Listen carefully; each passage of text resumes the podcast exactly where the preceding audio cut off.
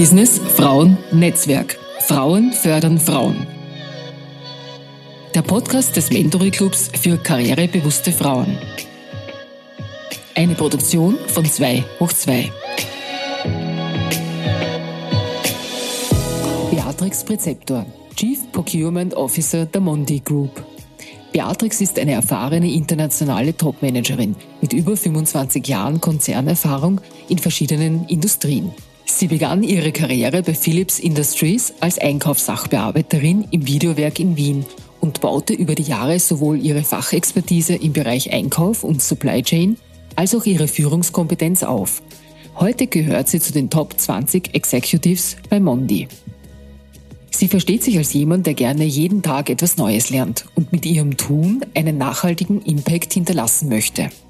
Sie führt derzeit ein globales Team mit 60 Mitarbeiterinnen und treibt die Diversity und Inclusion Agenda bei Mondi voran.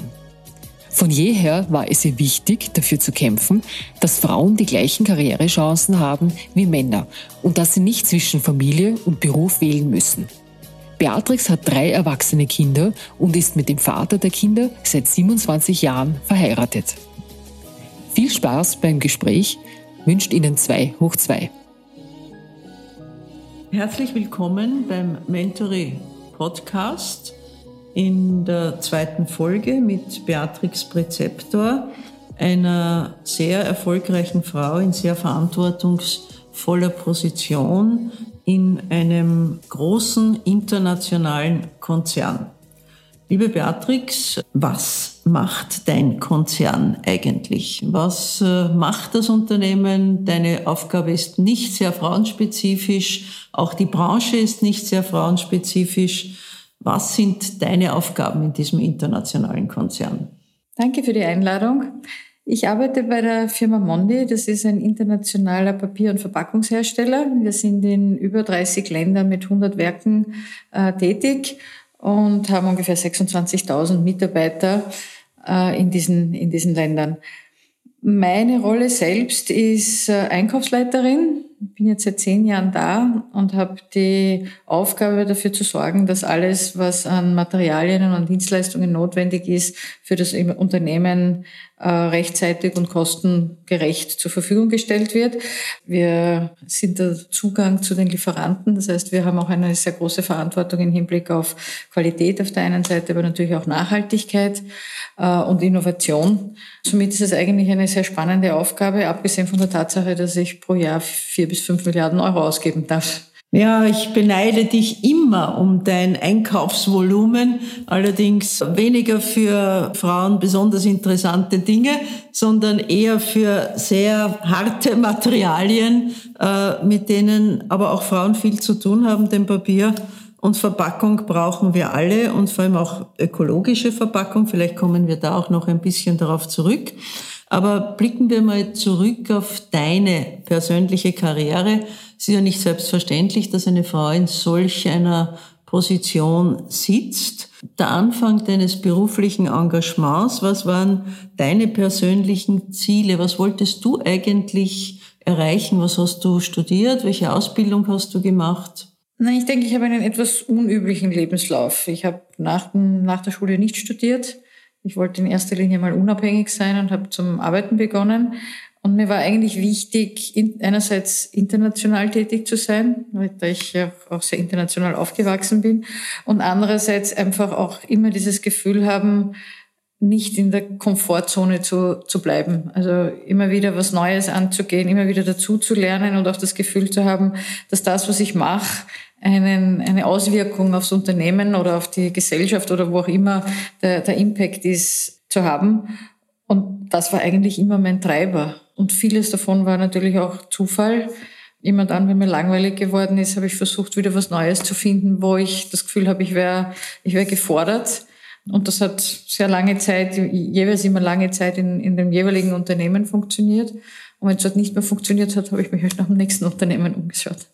Äh, du hast gesagt, du bist international aufgewachsen. Dazu muss man noch sagen, du bist äh, das Kind eines Diplomaten und äh, hast daher auch schon als Kind viele verschiedene Länder kennengelernt. Du hast auch sehr viel international gearbeitet. Vielleicht erzählst du uns ein paar so Stationen deines beruflichen Weges. Ja, ich denke, diese, diesen, dieses Interesse für das Internationale und auch die, das schnell gelangweilt sein, wenn es zu mono, ja, wenn es zu, wenn, wenn nicht genug Abwechslung da ist, kommt sicher aus meiner Kindheit. Die Arbeit an sich ähm, war in drei, bis jetzt in drei großen Konzernen. Äh, und im, im Zuge dessen habe ich in Ungarn gearbeitet, in Frankreich gearbeitet, also wenn man sagt fix, ähm, aber halt weltweit, äh, wenn es um die Standorte der jeweiligen Industriebetriebe gegangen ist. Das, was mich eigentlich immer fasziniert hat, war die Unterschiedlichkeit und die, und die Notwendigkeit, sich anzupassen, damit man zum Erfolg kommt und dass man halt nicht mit einer sturen Sichtweise etwas angehen kann, sondern dass man sich einfach überlegen muss, wenn ich jetzt zum Beispiel nach Kenia auf ein Meeting fahre, schaut das ganz anders aus und da muss ich mit ganz anderen Verhalten rechnen, sagen wir mal so, als wenn ich zum Beispiel in Deutschland ein Meeting abhalte. Und das hat mich eigentlich immer fasziniert und ich habe das auch immer als Herausforderung gefunden, empfunden, dass man, dass man trotzdem einen Weg findet, die Ziele zu erreichen, obwohl man mit einer Vielzahl unterschiedlicher Menschen zu tun hat. Äh, du hast jetzt das Wort Erfolg genannt. Wie definierst du eigentlich oder wie hast du auch als junges Mädchen Erfolg für dich definiert und Karriere für dich definiert? Also am Anfang war es sicherlich sehr stark von Unabhängigkeit getrieben. Also ich wollte mein eigenes Geld verdienen, ich wollte selber Entscheidungen treffen, wollte niemanden um irgendetwas bitten müssen. Das war sehr, sehr lange Zeit mein, meine Definition von erfolgreich sein. Ähm, bis zu einem gewissen Grad ist es auch heute noch so, dass ich das Gefühl haben muss, meine, mein eigenes Schicksal im, im Griff zu haben. Und es war mir auch immer wichtig, ich bin glücklich verheiratet, aber es war mir immer wichtig, zu jedem Zeitpunkt für mich und meine Kinder gut sorgen zu können, weil man einfach nie weiß. Ja. Mittlerweile ist es so, dass sich mein, mein Verständnis von Karriere ein bisschen gewandelt hat, äh, im Hinblick darin, dass es in erster Linie darum geht, dass man das Gefühl hat, dass das, was man tut, einen Impact hat und dass man selber damit zufrieden ist, dass man das Gefühl hat, man hinterlässt irgendetwas. Es geht schon natürlich auch um, um gut, gut verdienen, aber es geht viel stärker auch darum, dass man das Gefühl hat, man, wenn man am Abend nach Hause geht, ist die Welt, das Unternehmen, das Umfeld irgendwie um ein bisschen wieder besser als in der Früh, wie man hingegangen ist. Du hast mir jetzt das nächste Stichwort geliefert. Du hast einen Mann und du hast drei Kinder. Das ist bei einer internationalen Karriere nicht nur nicht selbstverständlich, sondern vielleicht auch manchmal sehr schwierig. Erstens, dass ein Mann diese, du hast nämlich immer noch den ersten Mann, den Vater deiner Kinder, plus Hund und äh, drei Kinder, die in der Zwischenzeit erwachsen sind. Das war sicher eine große Herausforderung. War das auch Ziel, diese drei Kinder oder und äh, wie hat sich das mit den beruflichen Herausforderungen verbinden lassen? Ja, also es war sicherlich eine Herausforderung, aber eine absolut gewollte. Grundsätzlich wollte ich sogar vier Kinder haben, aber die zweite Weil du drei dritte, Geschwister hast. Ich habe selber auch drei Geschwister und drei ist auch jetzt keine optimale Zahl. Ähm, aber die zweiten, also die beiden Mädels sind so knapp beieinander, dass wir dann gesagt haben, nein, Pause. Aber zur Herausforderung, ich meine, ich glaube, was ganz wichtig ist oder für mich immer ganz wichtig war, ich wollte einfach beides. Ich habe nie akzeptiert, dass man sich als Frau entscheiden muss, entweder Familie oder Karriere, dass wenn ich, und zusätzlich auch noch, wenn ich mich dann für eins der beiden entscheide, habe ich sowieso nicht richtig gemacht. Man hat es auch, wenn man beides macht, nicht richtig gemacht, aber grundsätzlich wollte ich einfach beides haben und daher war für mich auch irgendwie klar, egal wie herausfordernd es ist, äh, man muss da durch und es ist ein, ein, eine, eine permanente Lernaufgabe, man tut so gut man kann. Meine Kinder waren für mich immer an erster Stelle. Ich dachte auch immer, dass ich ihnen das genau so vermittelt habe. Ähm, aber es war mir einfach auch wirklich wichtig, meine Karriere zu machen. Und das habe ich mit, mit viel Unterstützung. Auch mein Mann hat da viel gelernt über die Jahre. Und aber auch einem wirklich guten Netzwerk, das muss man schon auch sagen, haben wir das halt hingekriegt. Was macht dein Mann beruflich? Äh, der arbeitet in einem Pharmakonzern in der Verfahrensentwicklung. Mhm. Also auch eine sehr verantwortungsvolle Position und beide eigentlich stark gefordert. Ja, der Vorteil war, dass er de facto kein Reisen hatte, während ich sehr wohl. Also das war natürlich. Aber warst du die ganze Zeit in Wien oder? Ich war, die Familie war immer in Wien. Also ab dem Zeitpunkt, wo ich Kinder hatte, waren wir in Wien und ich bin eigentlich entweder gereist. Montag bis Freitag oder halt was notwendig war. Ja, aber du warst ja auch bei einem französischen Konzern. Vielleicht erzählst du uns ein bisschen über die beruflichen, über diese drei Unternehmen, bei denen du warst. Gestartet habe ich bei Philips und ich muss auch sagen, dort habe ich wirklich ich glaube, dort ist der Grundstein gelegt worden für alles, was mein, mein heutigen Führungsstil und mein Führungsverständnis äh, ausmacht.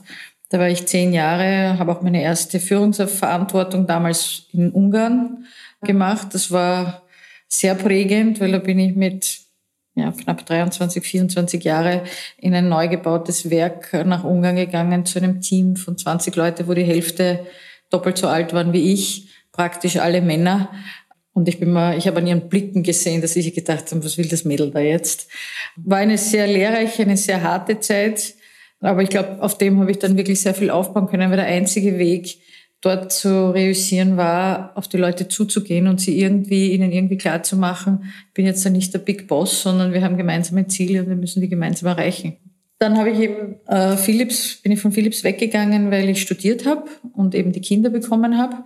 Deswegen habe ich vorhin gemeint, ein, ein etwas unüblicher Lebenslauf. Ich habe dann die, eben die Zeit genutzt und gesagt, ich hole das Studium nach und danach habe ich eben bei der Lafarge begonnen. Das ist ein, ein Baustoffhersteller, ein französischer. Und habe dort eigentlich das Glück oder die Chance gehabt, dass ich von Österreich aus das Thema Supply Chain Management aufbauen konnte. Zuerst in Österreich, dann in Zentraleuropa und dann die Verantwortung für, für die globale Supply Chain, äh, für das globale Supply Chain Management zu bekommen. Und das war unglaublich spannend natürlich. Und das war, war sicher auch die herausforderndste Zeit, weil das war wirklich global. Also da hat es schon Wochen gegeben, wo ich am Sonntag weggeflogen bin nach Afrika, in zwei, drei Länder besucht habe, dann zurückgekommen bin am Samstag und am Sonntag ist nach auf die Philippinen gegangen. Haltet man nur eine gewisse Zeit durch, ähm, was ich auch äh, irgendwann dann lernen musste.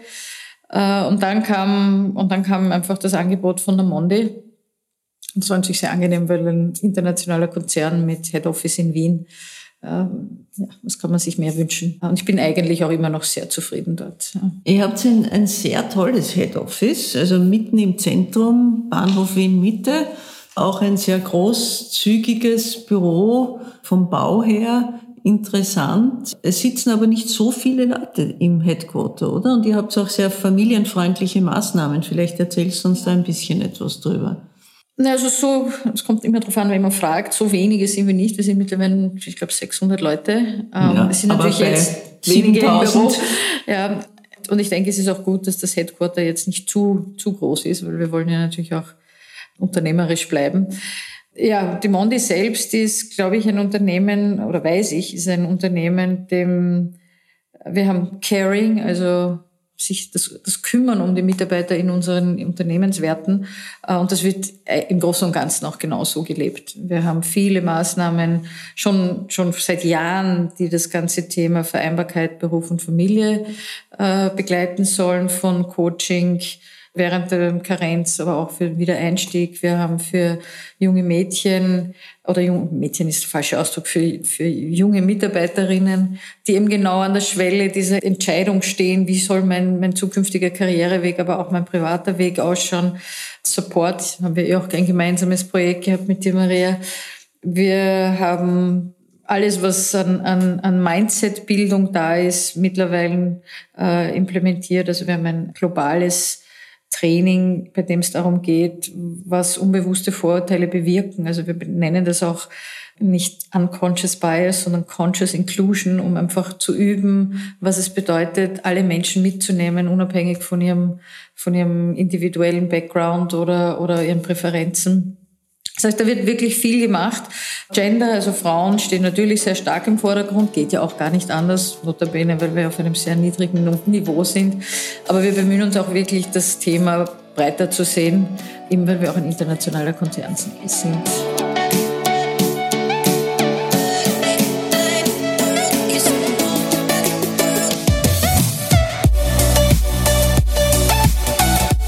Nein, es ist bewundernswert. Ihr wart das erste Unternehmen, das von sich aus so die Mitarbeiterinnen nach zwei, drei Jahren, die ihr als Talente erkannt habt, mit 25, 26, 28 ermuntert habt, im Rahmen eines Seminars Beruf und Karriere mit Familie zu verbinden. Also nicht zu glauben, wenn ihr jetzt Kinder bekommt, äh, habt ihr bei uns keine Karrierechancen oder wenn ihr jetzt Karriere machen wollt, müsst ihr nicht auf Kinder verzichten.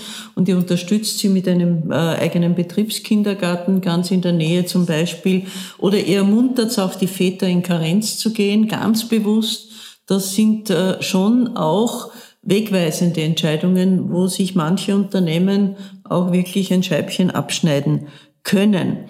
Ich gehe jetzt vielleicht ein bisschen auf deine persönliche Position. Du hast, bist in einer Führungsposition und hast wie viele Mitarbeiter 60. unter dir? 60. Da sind sicher auch viele Männer dabei. Du hast gesagt, äh, wahrscheinlich mehr Männer als Frauen. Nein, nein. nein? Okay. Ich, ich habe sogar, also letzte Zahl ist 57 Prozent Frauen und 43 Prozent Männer. Ah, das ist War auch wahrscheinlich Arbeit, ein bewusstes Suchen.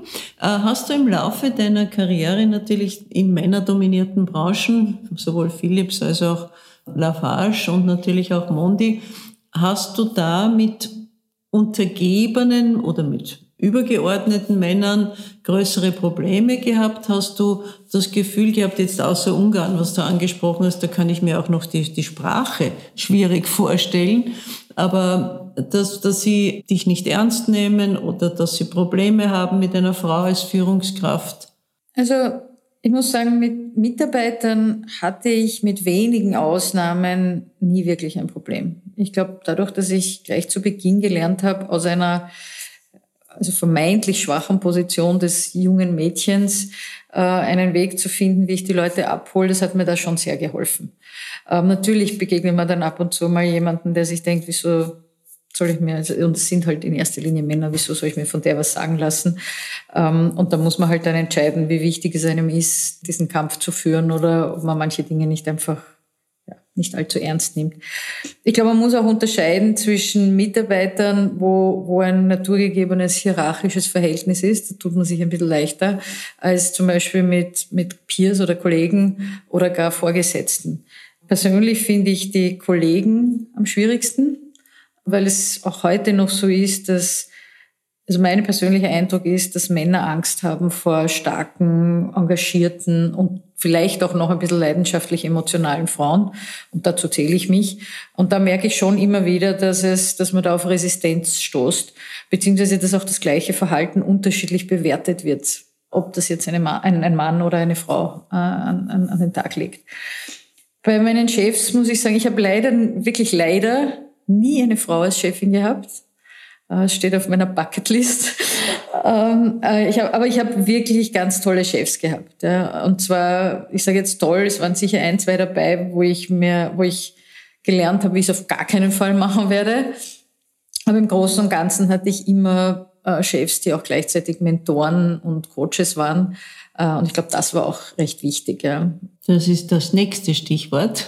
Du bist seit vielen Jahren Mentorin im Club Alpha und begleitest junge, karriereorientierte Frauen auf ihrem Weg und machst das mit großer Begeisterung, manchmal sogar zwei oder drei, die du in einem Jahr nimmst. Und ich weiß, dass das eine auch zeitliche Herausforderung ist. Äh, warum tust du das und was macht dir daran Freude?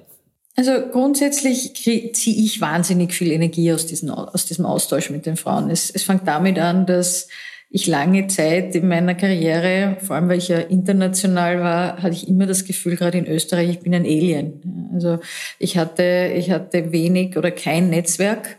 Das hat eigentlich erst begonnen, wie ich dann bei Mondi gearbeitet habe mit Zukunft Frauen und ich glaube, dann war ich auch relativ bald beim Mentoring Club. Das heißt, ich habe, es ist schön zu sehen, dass, dass wir eine, eine Pipeline an jungen Frauen haben, die eigentlich ähnlich denken, ähnlich selbstständig sein wollen, ähnlich eine Karriere machen wollen, wie ich das hatte.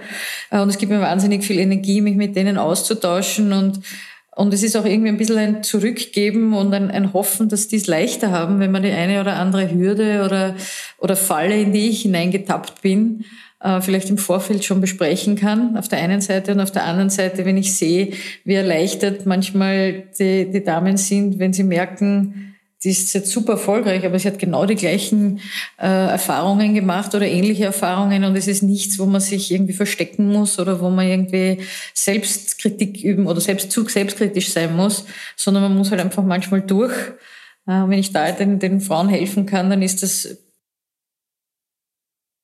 Du hast wieder das nächste Stichwort gegeben, Karriere. Hast du den Eindruck, dass sich Karriere in den letzten 20 Jahren für junge Frauen entwickelt hat? Ist es leichter geworden? Ist es schwerer geworden? Eine Zeit lang hat man so das Gefühl gehabt, das ist das Jahrhundert der Frauen.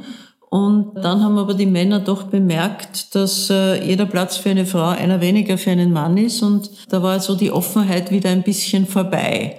Äh, welchen Einblick oder welchen Eindruck hast du davon? Also gefühlt sind manche Dinge schon leichter geworden. Also wenn ich mir jetzt die ganze Ausbildung und Ausbildungsfreiheit anschaue, ich denke, da haben wir ziemliches Gleichgewicht schon oder Gleichheit erreicht. Wenn es dann um den Beruf geht, glaube ich, gibt es zwei Knackpunkte in der Karriere von Frauen. Das eine ist eben das, was wir schon mehrfach besprochen haben, der Punkt, wo ich mich zwischen Familie und Beruf entscheide. Und ich denke, da sind wir in Österreich ganz besonders konservativ im Vergleich zu vielen anderen Ländern mit einer, mit einer sehr klaren Erwartungshaltung in, leider in vielen Fällen. Äh, also so gesehen, das, glaube ich, ist nur bedingt leichter geworden für, für die Frauen. Das Zweite ist, dass ich auch, das habe ich auch schon gesagt, ich glaube, es werden immer noch Frauen anders beurteilt für das gleiche Verhalten als Männer. Äh, und somit ist es auch manchmal schwieriger weiterzukommen. Aber da geht es eigentlich darum, dass wir ein ganz klares Bild davon haben, wie eine Führungskraft auszuschauen hat. Und das muss jemand sein, der über Leichen geht, der stark ist, der auftritt mit, mit, äh, mit Muckis quasi. Und ich glaube, dass dieses Rollenbild, das hat sich zwar schon ein bisschen verändert, was gute Führungskräfte sind, aber es wird immer noch sehr stark mit Männern verbunden. Und ich glaube, diese Hürde müssen wir Frauen schon noch nehmen, dass wir mehr Role Models haben, die zeigen, man kann auch anders führen. Und ich glaube, man hat das jetzt auch in der Politik gesehen während der Corona-Krise. Die erfolgreichsten Länder waren von Frauen geführt und nicht von egozentrischen, despotartigen äh, Führungskräften. Und ich glaube, dass je komplexer, je volatiler die Welt rund um uns herum wird, umso wichtiger wird es, dass man die vermeintlich weiblichen Führungscharakteristika auch vorlasst in die erste Reihe. Aber wir müssen halt auch dafür äh, bereit sein. Stichwort Corona-Krise. Wir sind seit einem Jahr in einer Pandemie. Das ist für uns alle eine große Herausforderung, aber im Besonderen natürlich für die Frauen. Neben der üblichen Doppel- und Dreifachbelastung kommt jetzt auch noch Homeschooling dazu und Homeoffice natürlich und alles, was dazugehört und auch Enge sehr oft in den Wohnungen.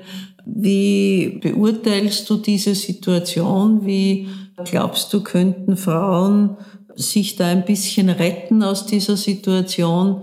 Äh, oder was sollten Frauen tun, um in dieser Situation, auch wenn sie resilienter sind, in der Regel als Männer, unbeschadet herauszukommen?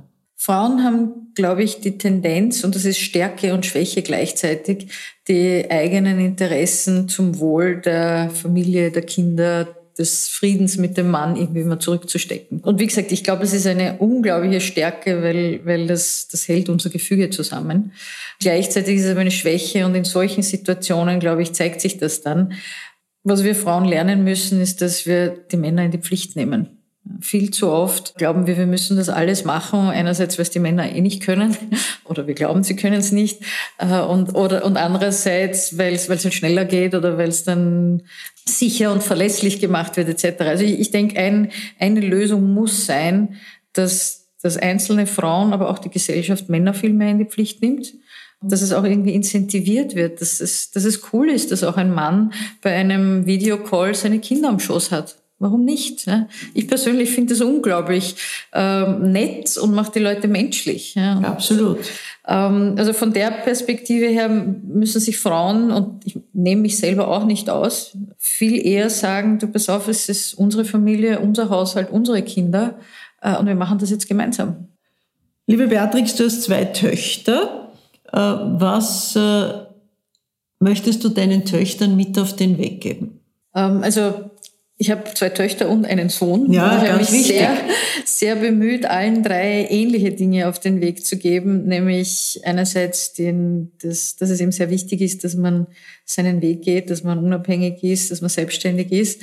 Bei den Töchtern speziell muss ich sagen, ich glaube, ich habe Ihnen in erster Linie mitgegeben, dass Sie sich überlegen, was Sie wollen und dass Sie Ihren Weg selbstsicher gehen, ohne, ohne darauf zu achten, was von Ihnen erwartet wird oder was die, was da rundherum die, die Vorstellungen sind, wie, ein, wie eine Frau zu sein hat, weil das gibt's heute eigentlich nicht mehr.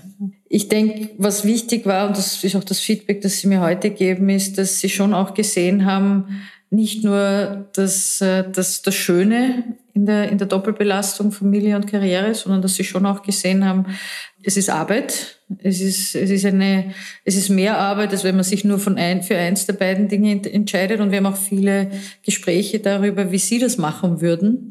Äh, aber letztendlich, glaube ich, ist das, was man ihnen mitgeben kann, ist, dass sie, dass sie für sich einstehen, für sich und für andere einstehen und nicht äh, in diese, in diese, in diese Falle verfallen, zu glauben, sie müssten als Frau irgendein, irgendeinem, irgendeiner Vorstellung oder irgendeiner Erwartung äh, von anderen Menschen genügen. Mhm. Es war vor kurzem Internationaler Frauentag, der hundertste Internationale Frauentag.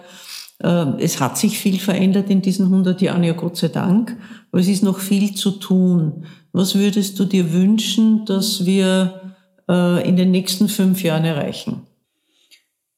Ähm, es sind zwei unterschiedliche. Auf der, auf der familiären, privaten Seite, glaube ich, ist es wirklich an der Zeit, dass es so etwas wie eine Gleichberechtigung bei der Karenz gibt. Dass es einfach, es muss irgendwie incentiviert sein, dass diese Kinderzeit geteilt wird und damit alle am Arbeitsmarkt den gleichen Nachteil oder Vorteil haben. Verpflichtend ist schwierig, ist mir schon klar.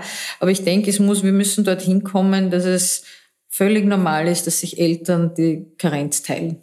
Das ist das eine. Und damit verbunden auch dieses Thema Pensionssplitting, dass das als Standard gesehen wird und nicht, dass man das extra anmelden muss. Also automatisches Pensionssplitting. Und wie sieht es im beruflichen Bereich aus mit deinen Wünschen für die Zukunft? Ich würde mir wünschen, dass man zumindest als vorübergehend, bis die Ziele erreicht sind, Quoten auch im Bereich der Vorstände hat nicht nur der Aufsichtsräte, sondern eben Vorstände, weil dort werden die Entscheidungen tatsächlich getroffen in einem Unternehmen. Schnell gefragt und gescheit geantwortet. Der Mentoring Club WordRap. Was kannst du gar nicht leiden? Wenn man mich nicht ernst nimmt. Nicht verzichten kannst du auf? Schokolade und ein gutes Glas Rotwein. Was rätst du Frauen, die eine Führungsposition übernehmen möchten? Authentisch sein und an sich selber glauben. Was nervt dich in Meetings am allermeisten? Mansplaining. Und welche Dinge helfen dir, wenn du aufgeregt bist? Tief durchatmen und an einen schönen Moment denken. Vielen herzlichen Dank für das Gespräch. Wir bedanken uns fürs Zuhören und freuen uns, wenn Sie beim nächsten Mal wieder mit dabei sind. Sie können den Podcast übrigens gerne auf Spotify, Apple Podcast, Deezer und überall, wo es gute Podcasts gibt, abonnieren. Eine schöne Zeit bis zum nächsten Mal wünscht Ihnen herzlichst das Podcast-Team des Mentoring Clubs und 2 hoch 2.